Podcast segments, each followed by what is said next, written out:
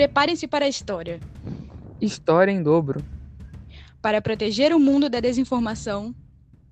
Para unir as pessoas pela educação. Sear os fakes com verdade e no amor. Para entender que o nazismo não é de esquerda. Larissa. João. Equipe Hipócrates decolando na velocidade da luz. Renda-se agora e prepare-se para zoar.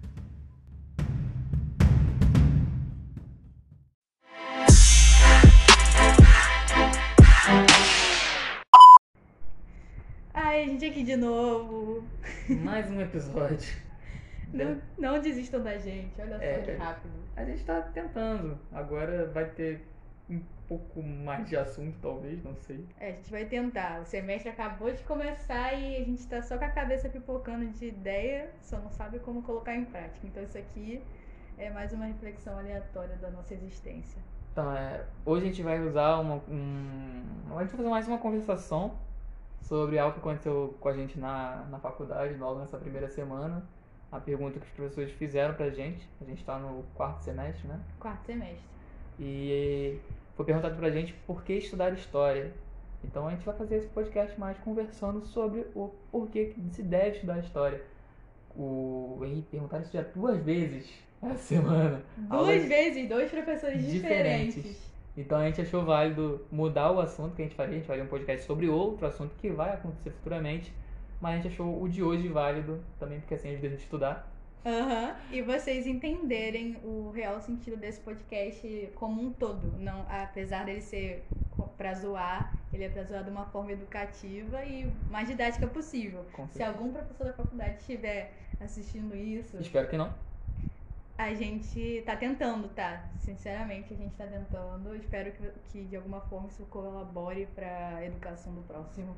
E se vocês tiverem, se o professor que estiver ouvindo isso estiver gostando, me avisa se isso vale como TCC, porque evita um trabalho futuro. Ai, tudo é válido, né? Então. Então tá. O tema de hoje, como a gente diz, é por que estudar história. Então, vamos aqui fazer a conversação, né, Larissa? Vamos, começar aqui. E pra você, Larissa, por que você deve estudar história? É, Pra mim, a história, ela move o mundo, né? Ela tá presente em qualquer coisa. A história da sua família, a história de alguma coisa relacionada ao mundo, sei lá, um objeto, ele tem uma história. Se hoje a gente tem os avanços que a gente tem, foi porque a história nos proporcionou isso através de relatos, de documentação, de fotos. Então, ela rege o mundo. A nossa forma de pensar hoje é assim, porque muita coisa aconteceu e a gente tem acesso através dos conteúdos, por exemplo, a gente sabe que coisas, algumas coisas são erradas, porque a gente viu que no passado aconteceu e que não funcionou bem e que não é justo ou que não é algo que seja de uma como eu posso dizer, de uma boa Índole? de uma boa índole, isso seria- uma boa palavra. A gente aprende muito com isso, então acho que a história ela não é só um fato isolado ou um conjunto de estudos de fatos, ela é bem mais que isso. Ela não é só um conjunto de textos que a gente tem que decorar e aprender só pra passar numa prova. Uma coisa que o professor de segunda-feira, não vou citar nomes, ou citaremos nomes, acho melhor por enquanto não, Por né? enquanto não, vamos, vamos aguardar. O nosso professor de segunda-feira, uma coisa que ele falou que ficou muito na minha mente foi que história não é decorar, estudar para decorar. A história é você analisar os fatos. A história é uma ciência. Você vai estudar a história analisando os fatos e os, e os acontecimentos sem escolher um lado. Você não vai ter um posicionamento naquele momento. Você não vai dizer o que aconteceu ali foi certo ou errado. Você não vai dizer que ah, a Alemanha ter invadido a Polônia foi certo ou errado. Você hoje diz que é errado porque, pô, matar muita gente é errado, né, gente? Mas isso aí é a sua índole dizendo. Quando você estuda história, você estuda os fatos. A Alemanha invadiu a Polônia, por quê? Aí você vai pesquisar por que, que ela foi levada a invadir a Polônia. Você não vai estudar falando, ah, não, aquilo ali que ela fez é errada e ponto e tal, tal, tal. Existe todo um contexto, até porque o que hoje pra gente é errado, antigamente era normal. E, por exemplo, Monteiro Lobato é uma forte prova disso. antigamente ele era completamente louvado e hoje em dia a gente vê muito do cunho racista nas suas, nas suas obras. E não tira a importância da obra dele para o Brasil, por exemplo, mas a gente tem que saber diferenciar as coisas na hora de ensinar, por exemplo. Uma, uma ótima música que eu gosto é uma, um, um rap, na verdade. É uma música, gente, claro. Mas eu quero destacar que é um rap porque às vezes o rap não é valorizado nessa parte. Ele diz que é muito útil, que a gente deve separar o artista de sua composição. Então, o, o Monteiro Lobato, ele é racista, ele fez e falou muita merda, tipo as cartas que ele escrevia, o texto dele tem muito cunho racista no meio, mas a gente tem que separar o, art, o artista, no caso, o Monteiro Lobato, das suas obras e a importância das suas obras para a literatura brasileira. Não só a brasileira, como qualquer tipo Até de porque literatura. teve muita coisa ali que hoje dá para ser aproveitada. O nosso folclore estava ali de alguma forma. Então, a fantasia. Pô, Monteiro Lobato foi o primeiro escritor brasileiro que eu tive acesso quando eu era criança por causa Sim. da Emília, por exemplo. Então a gente não pode tirar a importância da obra. Hoje em dia tem coisas que a gente estuda para saber que era errado aquilo. Tem até um escritor que eu não me lembro o nome que justificava o racismo com características físicas. É, quem, quem gosta de RPG deve ter notado agora o que o Nerdcast faz, que era o Call of Cthulhu, que é baseado na obra de HP Lovecraft. E o Lovecraft, todos os monstros dele é baseado em racista. Ele era um escritor racista, criava obras de terror baseadas na parada racista. Mas é, isso não. Tipo assim, ele é racista, ponto. Você não tem que desrespeitar a, a obra, a importância da obra dele, porque o escritor era racista. Você tem que entender que ele era racista e que isso é errado. Mas não te, é, falar, ah, a obra dele é ruim por causa disso. Entende? Tem que entender a importância dela. A menos que a obra dele só falasse merda racista, tipo é, a Klux Klan. Qualquer coisa com Klan é errado, cara. Aquilo é ruim. Foda-se. Mas voltando à ideia de história e por que estudar história. Como eu estava dizendo, é, você não pode ter uma opinião formada, uma opinião única. Não, não existe uma verdade absoluta. Sempre tem um lado bom e ruim. Magneto e Xavier é a melhor expressão para isso. Exatamente. Teve um que acha justo a guerra para poder se vingar, e o outro que não acha justo e acredita na remissão do, dos outros. É aquele ponto. Magneto é um vilão? Ele tá protegendo a espécie dele de uma espécie que quer exterminar ela. E o Xavier também não tá errado, porque ele acha que todo mundo tem que ter uma chance de viver em, em harmonia. Só que a gente tem que saber que são pontos de vista diferentes. Claro que existem coisas que não tem como você se conversar. Não se, não, não se conversa com nazista. Não existe diálogo com nazista. O nazista a gente baixa a porrada, tá bom? nazista tá errado e ponto. Não existe meio termo. Ah, não, existe um, eu sou um pouquinho nazista. Não existe isso. O nazismo não tem conversa. Mas existem Senador. coisas que podem ser conversadas. Senador que defende o AI-5 tem que estar preso sim. Não tem Exatamente. justificativa para isso, senhores. Não tem justificativa pra você querer que o próximo sofra e quando você sofre com esse mal, você tá sendo injustiçado. Ué, você não queria o AI-5? Então, né? Aí o AI-5 pra você. Não, mas vou, vou bater aqui de novo, defender minha tese. Essa é a opinião do João. Tá dizendo que qualquer pessoa pública, senador, deputado, diz e defende publicamente um ato inconstitucional, ele está sofrendo um crime contra a Constituição. Ele está é sofrendo, não. crime. Ele está praticando um crime contra a É Constituição. crime. Isso é crime em ponto. Ah, não, mas foi declarada a prisão dele e ele nem foi julgado.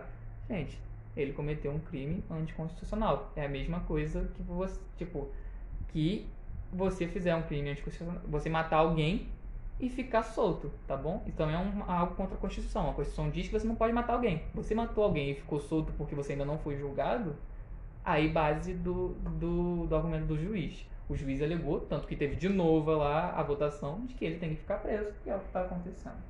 Mas vamos voltar para o assunto. Que O que a gente não saiu, né? A gente faz todas essas reflexões porque a história nos proporciona isso. A gente não teria esse cunho, talvez um pouco problematizador. O professor até falou que hoje em dia a história tem sido usada só para problematizar as coisas e não que a história não deva ser usada para isso. Ela deve ser usada para isso, mas ela tem outros cunhos. Não é só problematizar. Ela tá aqui para mostrar de várias outras formas. Não existe só um lado da história. Geralmente eles falam que o lado que prevalece é o lado do vencedor. E, mas existe o outro lado. E hoje em dia as pessoas têm feito até filmes com essas coisas, tipo, mostrar o lado do vilão, ou o que estava acontecendo. E a história, Super ela trabalha comum. isso. A história trabalha isso de várias formas diferentes. É, muita coisa foi negada pra gente durante vários períodos da nossa existência e que hoje em dia os historiadores estão lutando a fé e fogo para trazer pra para todo mundo saber, sabe? Porque é direito nosso saber da nossa história. Isso fortalece a nossa identidade como ser humano e como parte de uma sociedade. Quanto tempo a gente não tinha aula de sobre o Brasil com a escravidão na escola, sabe? Sim. Sobre os africanos. A história deles foi negada, eles têm uma história. Não é só você que é descendente de português que tem uma história. A África toda, aquele continente inteiro tinha história, po povos completamente diferentes uns dos outros, com costumes completamente diferentes uns dos outros, e que eles são todos vistos de uma forma generalizada e que não é verdade. Assim como na América do Sul tem vários países, na África tem vários países. A África não é um país, ela é um continente. A gente não pode nunca esquecer disso. E acho válido citar, novamente eu citando outra mídia, dessa vez o Felipe Castanhari, no Nostalgia, ele lançou um vídeo recente, acho que foi no YouTube mesmo, que ele cita o porquê de que existe o racismo no Brasil e por que deve se falar sobre racismo no Brasil. Eu acho muito bom, acho que quem não viu esse vídeo precisa ir assistir. Ele faz até esse vídeo com o Rael, que é um MC que eu gosto bastante. E nesse vídeo ele explica que, tipo, houve, eu não consigo lembrar agora se foi um ministro ou foi um presidente, agora estou na dúvida, que deu a ordem de que, tipo, é, para acabar com o problema do racismo, da escravidão, que os negros estavam sem nenhum auxílio, ele, ele queimou todo o documento que contava, explicava sobre a origem da escravidão, sobre as coisas da escravidão, com a ideia de que no futuro isso seria apagado. Tem gente que acha até hoje que se você não falar de racismo, o racismo não vai existir. É. E isso foi não só abordado naquele momento, várias partes da nossa história foi feito isso. Nas escolas, o, o Rio de Janeiro teve a ideia de. O, prefe, o prefeito do Rio de Janeiro, que não só o Rio de Janeiro, como o Brasil no início do, da República, de embranquecimento da população, que seria é, vamos valorizar que viesse europeus, colonos, com a ideia de que a população ficaria mais branca com os descendentes deles, e se a gente cagasse para os negros, a população negra no país diminuiria. Então o Rio de Janeiro se tornaria uma cidade melhor por ter mais brancos. E aí eles acabaram derrubando o cortiço Cabeça de Porco, que ficava no centro da cidade. E aí, tipo, essa negligência com usando desculpas sanitárias gerou problemas que é gerados hoje em dia. Então, é, no Facebook eu tava. é, Foi um post que eu vi sobre a questão do racismo e a questão das favelas no Rio de Janeiro e que foi até contando o caso do como surgiu os brizolões aqui no Rio de Janeiro, os colégios Brizolão, que é o CIEP, que é aquele apelidado de Brizolão por causa de Leonel Brizola, que foi o governador que instaurou isso aqui. E o, o Brizola tinha como, não o Brizola, mas o, o Darcy, que eu acho que é o Darcy Ribeiro, não lembro se é ele que faz a, a o Brizola ordena, tá, a. E o que acontece? Ele, muita gente criticava essa ideia de fazer o CIEP e ele disse da seguinte maneira, a frase é exatamente essa. Ou proximamente essa, gente, não existe nada exato. Tava escrito assim. É, precisamos construir escolas hoje para no futuro não termos que construir presídios. E hoje, em 2021... Opa, 18! Não, Foi mal, gente, tô perdido do tempo, essas pandemias estão me bugando. Hoje, em 2021, espera que a gente vive com presídios lotados e colégios vazios ou com dificuldade de acesso ao colégio. Porque é isso. Se você não educar a sua população, vai ter problema. O problema é esse. O a minha visão agora de João, novamente, é que eu vejo que a classe que está soberana, ela não quer que quem esteja embaixo estude. Porque se a pessoa estudar a história e entender que, caraca, esse cara tá fazendo ali é errado, você vai se revoltar. Como você se revolta contra o racismo normalmente. Você entende, não, pera, o racismo é errado. Por que, que o racismo é errado? Porque você entendeu tudo isso, não só com história, mas com história, com biologia, sociologia, filosofia, tudo que hoje em dia, com alguma reforma né, que fazem aí né, no MEC, tá querendo acabar. Escola querendo negar partido. o direito básico do ser humano. E não existe isso de escola sem partido. Eu sei que muita gente acredita que a escola sem partido é só por causa daquele professor de esquerda que você acha que vai doutrinar o seu filho pra virar um comunista. Escola sem partido não é o professor parar de falar de política partidária na sala. Não é sobre isso. A escola sem partido, ela parte do princípio de que qualquer coisa que, este, que possa de alguma forma afetar o aluno, um aluno negativamente, seja cortado e o professor não tenha a autonomia. Vou dar um exemplo simples. é, que aconteceu já na nossa sala de aula da faculdade. É, a gente que estuda história, a gente sabe que na África existia escravidão. Antes da escravidão dos europeus, exi- já existia escravidão. Vale ressaltar que não é da mesma prática que foi feita aqui no Brasil com os africanos. Não tem nem, nem a ver com a escravidão dos europeus. Gente, a- onde existe uma sociedade, vai ter uma prática de escravidão entre povos, porque isso existe desde a Roma, desde a Grécia, desde a Bíblia retrata a escravidão e mesmo Existiu assim. não- escravidão na Bíblia, então tem formas de você entender. Isso aí é, é basicamente você ter o contexto e entender a situação. Por exemplo, no contexto de escola sem partido, isso seria uma matéria extremamente problemática. Porque, como aconteceu na nossa sala, achar um aluno, que eu não vou citar nomes, aluno, aluna, fica a interpretação de vocês, é, levantou de que isso não devia, deveria ser levantado em sala e nem ensinado, porque pode trazer uma interpretação de que é, meio que menospreza os negros porque eles já faziam isso. Então, assim, não, a história ela não pode ser apagada e negada porque ela te causa vergonha. Por exemplo, um alemão entende isso. Hoje o alemão ele não nega o nazismo e ele nem deixa de ensinar sobre o nazismo. Isso envergonha ele. Inclusive, é, é proibido saudação nazista, mesmo que seja de brincadeira. Eu lembro um caso de um jogador na, na Bundesliga, que é a liga de futebol alemã, que ele fez uma saudação nazista, debochando ou brincando, não sei qual foi um cunho, e esse jogador ele foi punido de não jogar mais a temporada. Ou não sei, não sei se essa foi a punição dele, eu sei que ele pegou um gancho muito grande de punição por causa apenas da saudação, não apenas, né? Por causa da porra da saudação nazista. Então eles entendem que, porra, erramos. Mas não vamos esquecer que a gente errou, vamos aprender com o nosso erro. E, gente, isso é pra vida, tá bom, gente? Quando vocês fazem uma merda, não esquece que fez a merda. Aprende, com a merda. Mano, eu não tô sendo hipócrita aqui, pela primeira vez.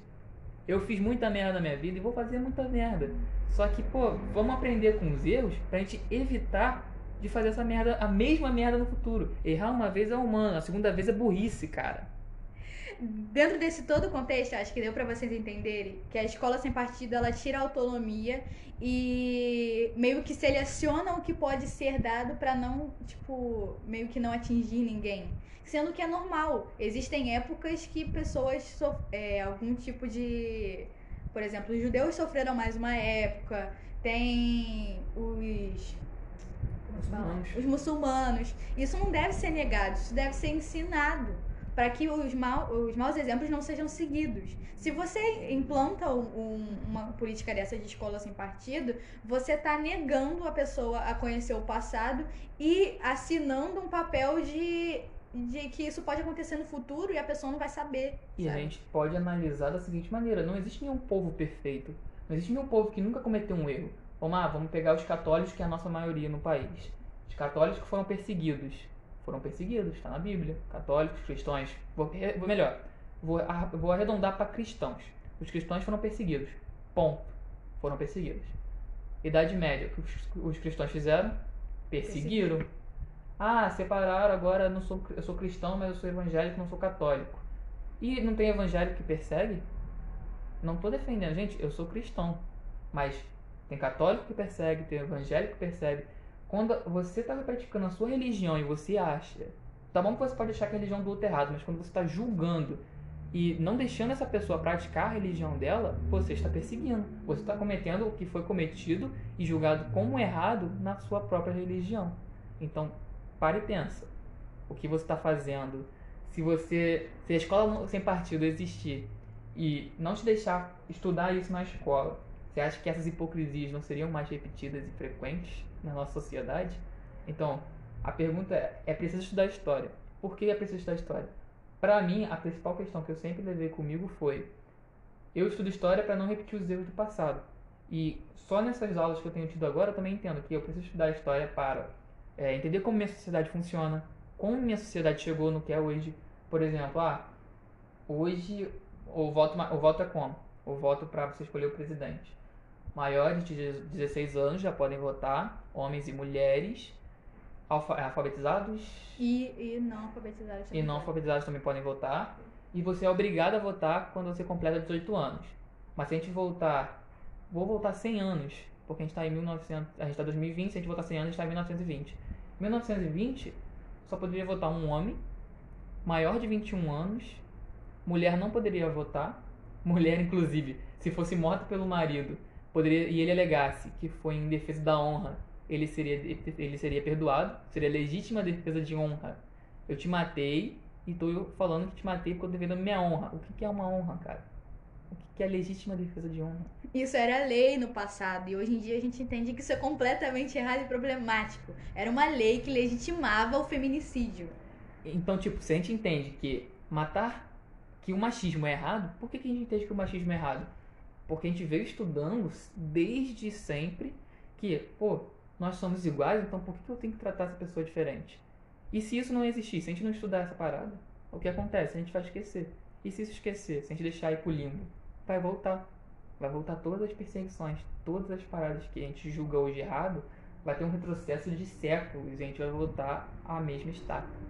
Estudar história é resistir como ser humano. É você saber o é, tá ciente dos seus deveres e também cobrar pelos seus direitos.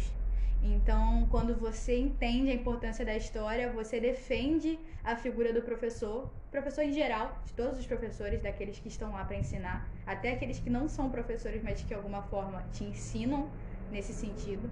Você luta pelo direito da expressão na sala de aula. E você entende que leis como essa que a gente citou aqui são extremamente problemáticas para a educação do futuro. A história, ela tá trabalhando sempre com o passado, mas ela tá sempre acontecendo. Agora aqui acontece a história e a gente trabalha para melhorar o futuro. A gente trabalha para as próximas gerações serem diferentes da gente e para um lado bom, não um lado ruim. Então é isso, né? Isso. E, e, uma coisa que é bom entender é que estudar história não é você pegar o livro de história que você tem na, na, na sala de aula, se você está no ensino médio ou no fundamental e está ouvindo isso.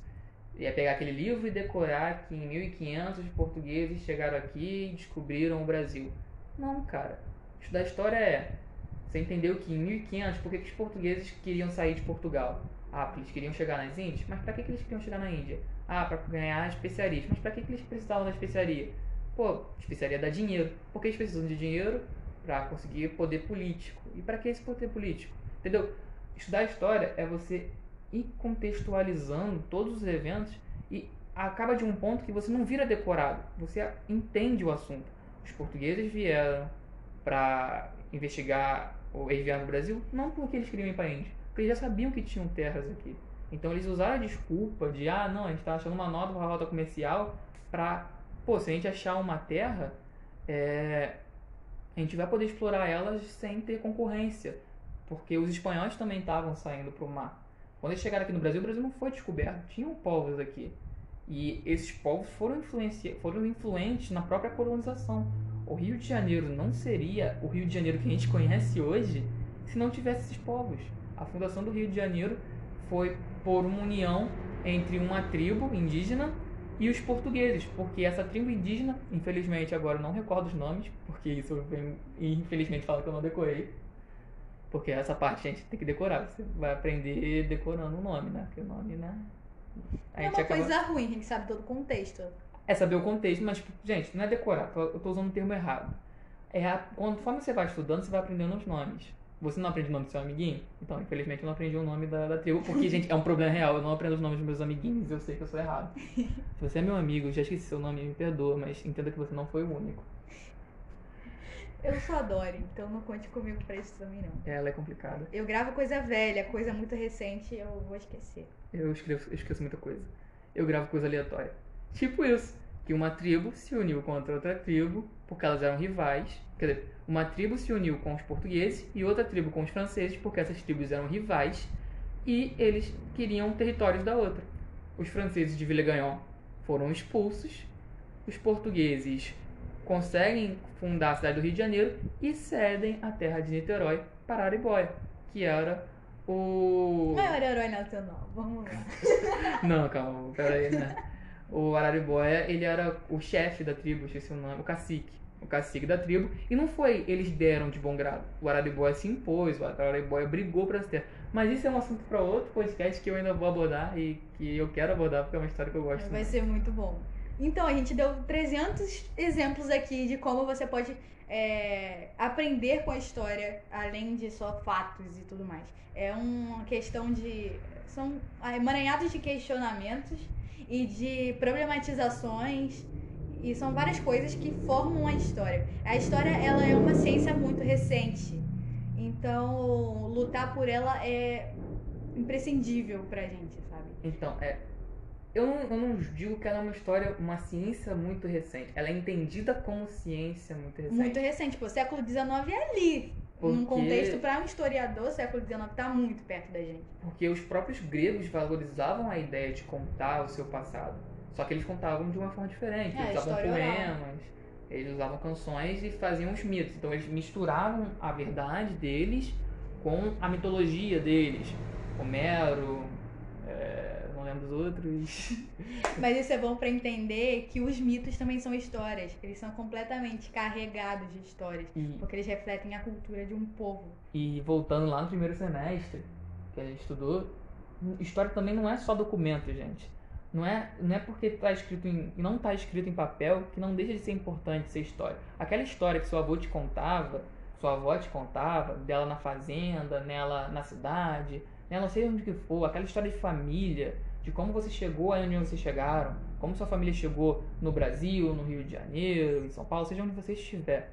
Essa, esse conto que sua família passa em geração é a história. Pô, ah, meu avô, ele era alemão, ele veio pro Brasil que não, porque não queria lutar mais uma guerra, ele já sabia que o nazismo não ia dar uma parada muito maneira. Ele veio pro Brasil, foi morar em São Paulo. Em São Paulo, ele foi estrolado por um italiano, veio pro Rio de Janeiro, aqui formou sua família, teve seu filho, que é, na verdade é o meu avô. O seu avô teve, meu avô teve meu pai, meu pai teve, se casou com a minha mãe, teve minha irmã, teve eu. Isso é a minha origem, essa é a minha história. E eu saber disso é saber de onde eu venho. Então, isso é importante. Não é porque não está documentado que não deixa de ser importante, que não tem valor. Isso é importante e isso é história. Você saber de onde você vem, você ter um contexto, é importante para você, para sua família e para a sociedade, para saber como você chegou ali. Isso é um bom exemplo, porque eu tenho um professor, esse eu vou citar o nome sem medo, que ele foi meu professor no ensino médio, Gustavo. E ele se dedicou a descobrir, fazer a árvore genealógica dele inteira. E eu tipo, fico muito feliz em saber que ele fez isso, porque é uma forma de mostrar como você pode exercer a sua profissão de forma diferente. Porque você. A história tem várias vertentes. Tem, você pode puxar mestrado em várias outras coisas. Você pode se ligar à filosofia, à sociologia, à política, à economia, à própria economia, que é uma questão que a galera sempre fala, nossa, super exatas. Ela precisa da história para funcionar.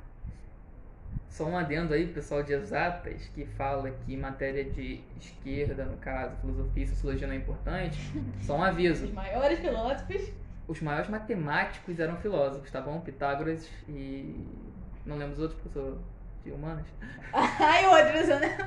Mas eles eram filósofos gregos, tá bom? Então, adendo aí, acabei de dar um dois soquinhos aqui, um tudo dois pra vocês, tá bom? Meu irmão essa semana usou, ah, eu sou de exatos, que ele tinha que escrever uma redação, e eu usei essa com ele. E é realmente fato, gente, vai pesquisar. É, filósofos geralmente também eram matemáticos, porque são matérias que andam em comum acordo.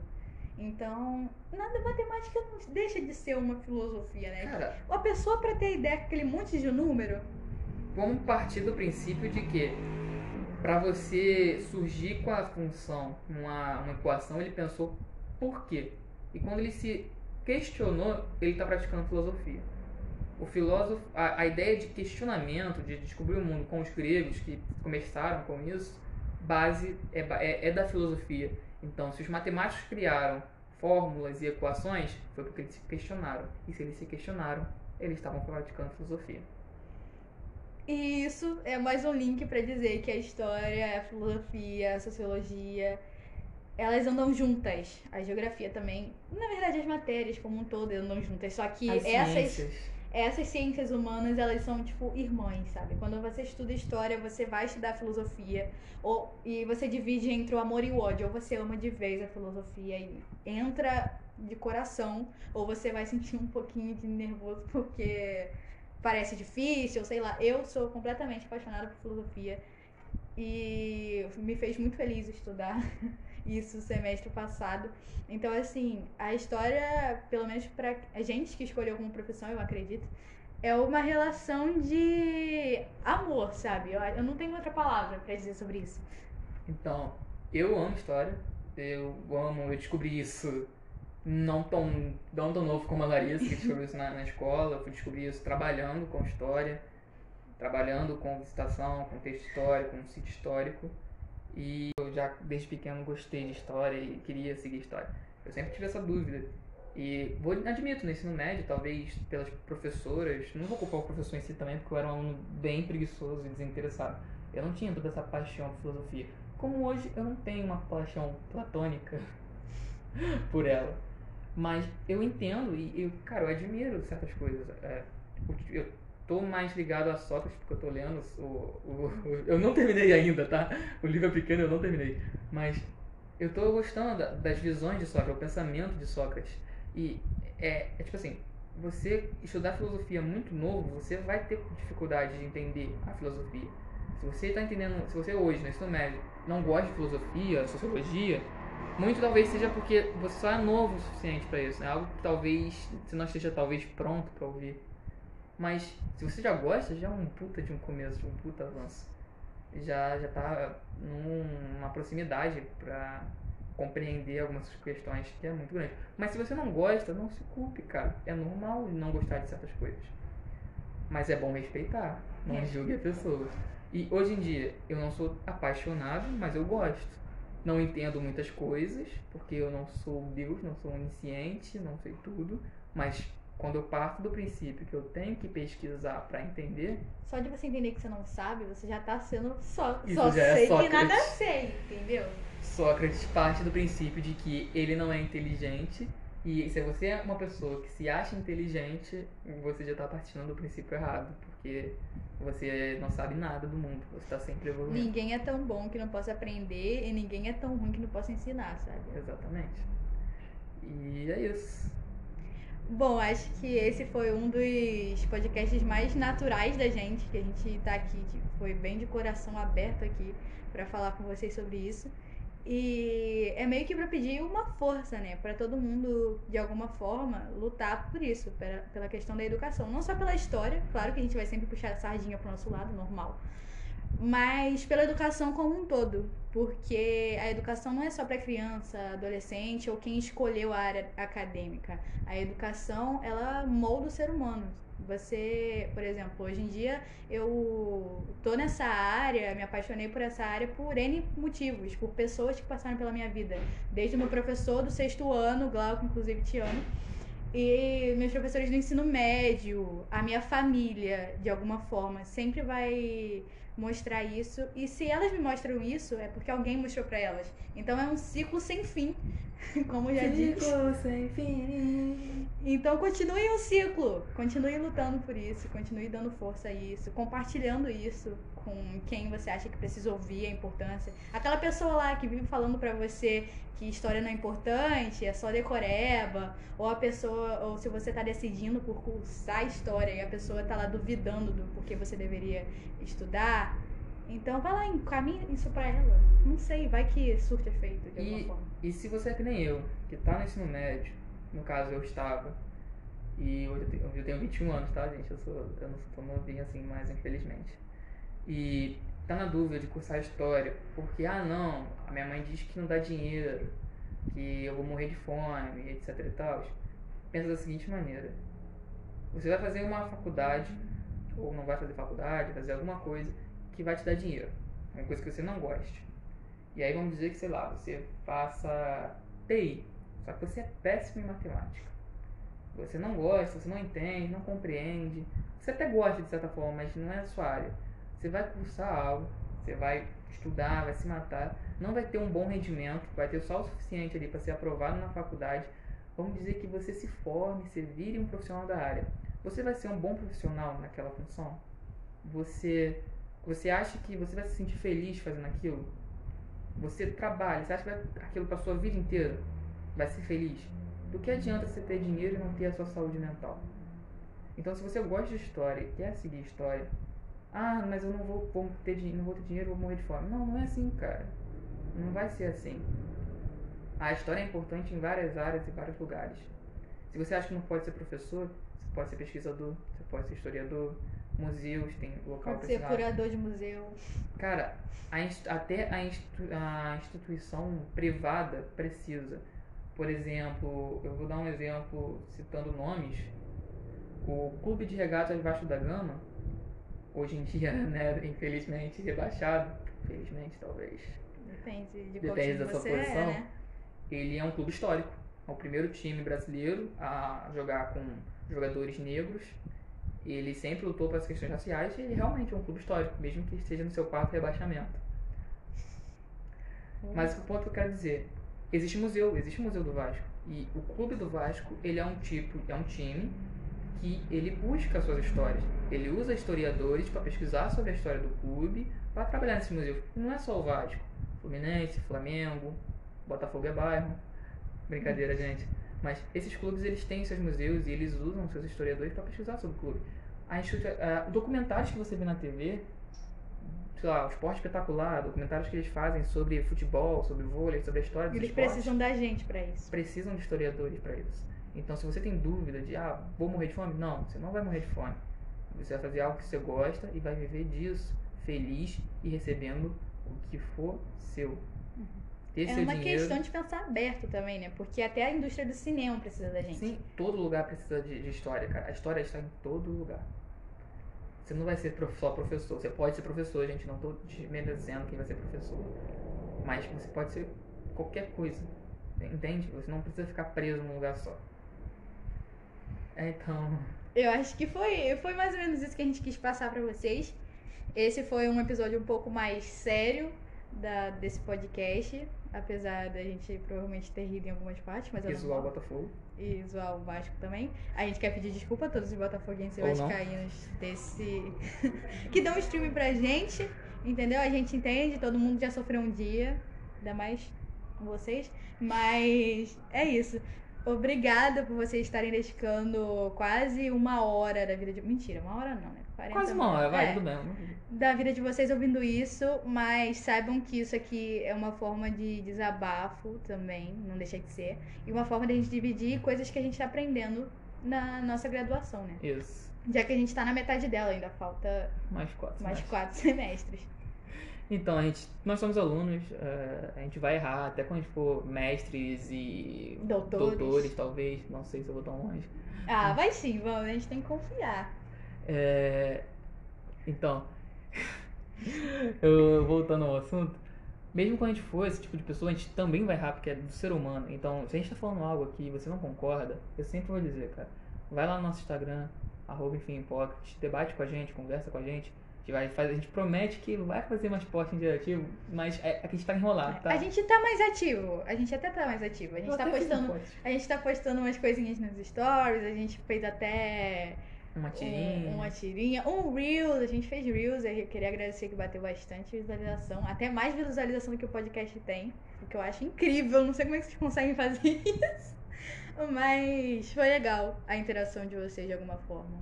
Bem, muito obrigado. Esse aqui foi mais um Enfim Hipócrates e esse foi o episódio, né? É, até a próxima e cada episódio a gente tá tentando melhorar nosso áudio, nosso jeito de falar, pra ficar mais natural. Esse, esse episódio eu creio que eu falei menos exatamente, foi uma coisa que me perturbou. E obrigada, gente, por tudo. Compartilhem o episódio. Então, muito obrigado e compartilhe o episódio. Fontes e qualquer outra situação que você queira procurar vai estar aqui na descrição. Muito obrigado e até tchau, a tchau. próxima.